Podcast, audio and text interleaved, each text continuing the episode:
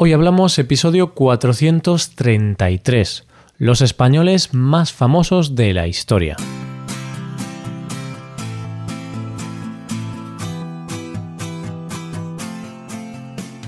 Bienvenido a Hoy Hablamos, el podcast para aprender español cada día. Ya lo sabes, publicamos nuestro podcast de lunes a viernes. Puedes escucharlo en iTunes, en Android o en nuestra página web. Recuerda que los suscriptores premium pueden acceder a la transcripción completa del audio y a una hoja con ejercicios para trabajar vocabulario y expresiones.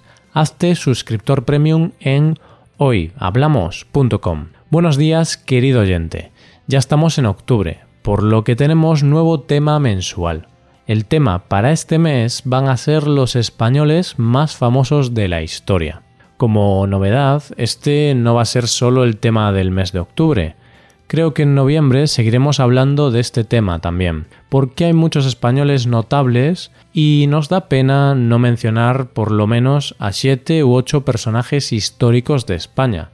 En este primer episodio de introducción no hablaremos de ningún personaje en concreto, sino que mencionaremos algunos de los logros más importantes de españoles en la historia. Hoy hablamos de los españoles más famosos.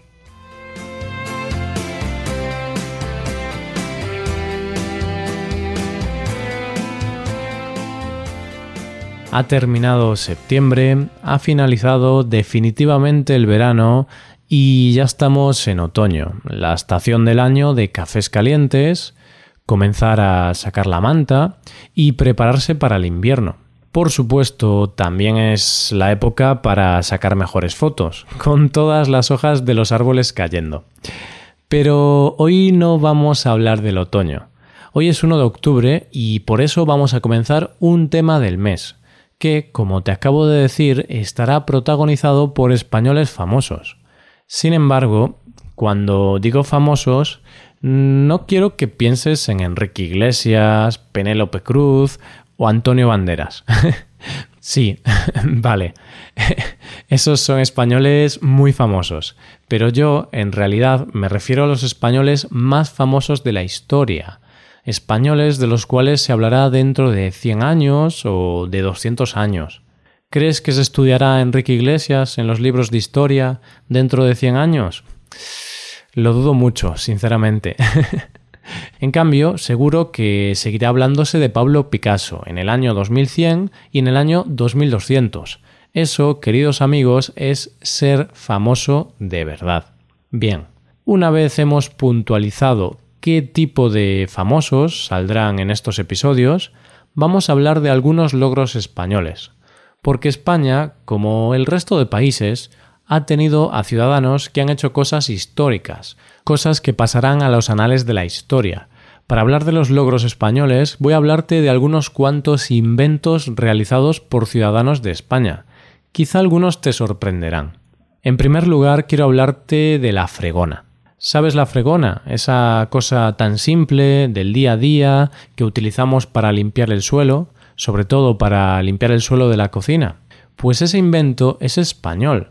Sí, aunque parezca mentira, hubo un largo periodo de la historia en el que no existía la fregona, y la gente, principalmente las mujeres, tenían que agacharse y fregar el suelo usando las propias manos. Pues este invento, la fregona, es español. Manuel Jalón, un ingeniero y oficial del Ejército del Aire, inventó la fregona en el 1956 por lo que supuso un punto importante para la reducción del esfuerzo necesario para limpiar una casa. Que parece una tontería, pero ponte tú ahora a limpiar el suelo de rodillas. ¡Qué trabajo! Ahora vamos con un invento de transporte, de transporte acuático usado por los ejércitos de todo el mundo. El submarino es un invento creado por un español, por un murciano llamado Isaac Peral. En el 1888 probaron con éxito el submarino en el que había estado trabajando durante años.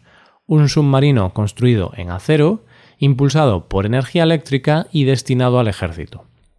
Lo cierto es que parece que en España somos de inventar cosas bélicas o relacionadas con la violencia, porque otro invento español, también usado por casi todo el mundo, es la navaja. Ese pequeño cuchillo desplegable de bolsillo, la navaja, es un invento realizado por españoles. No sabemos exactamente por quién, pero en el siglo XVI la navaja se hizo popular en España debido a la prohibición de Carlos V de llevar armas de hoja larga como la espada. Así que parece que los españoles, como somos muy pícaros y nos gusta saltarnos las normas, pues decidimos inventar un arma blanca fácil de llevar y bastante letal. Bueno, y la lista de inventos violentos no acaba aquí. ¿Sabes lo que es un cóctel Molotov? Es un cóctel explosivo, pero no como un margarita. no, es un cóctel explosivo literalmente. Se echa gasolina en una botella de cristal, se le prende fuego con una tela y se lanza para hacer arder algo. Bien, pues este invento también es español. Apareció por primera vez en la Guerra Civil Española. El ejército republicano, como estaba formado por muchos ciudadanos sin recursos ni formación militar, acabó diseñando, por decir de alguna manera, un arma barata que era muy fácil de hacer, el cóctel Molotov. Y quizá algún soldado del ejército republicano usó en algún momento un cóctel Molotov para encender un cigarrillo.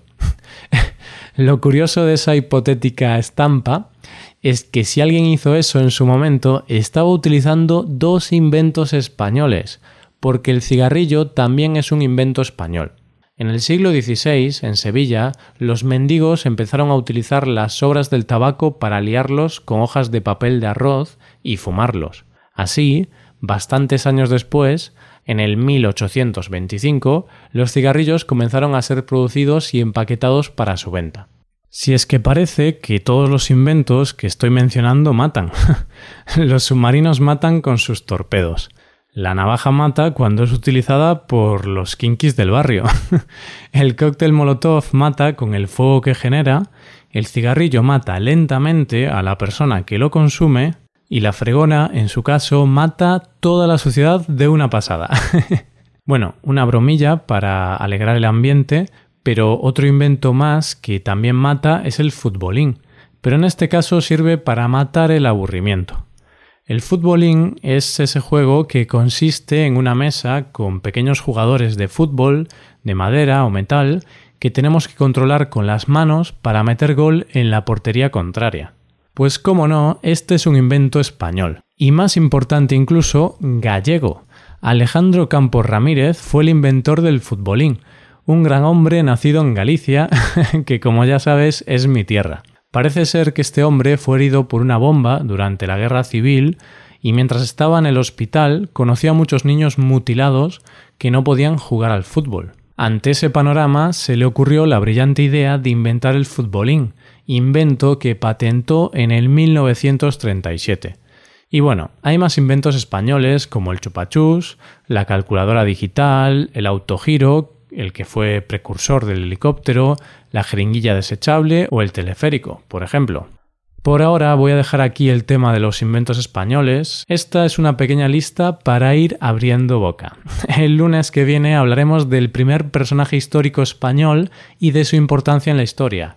En este tema hablaremos de pintores, escritores, políticos, conquistadores o filósofos. Personas españolas verdaderamente importantes en la historia y auténticos genios, gente con una inteligencia mucho mayor que cualquiera de nosotros, pobres mortales que somos.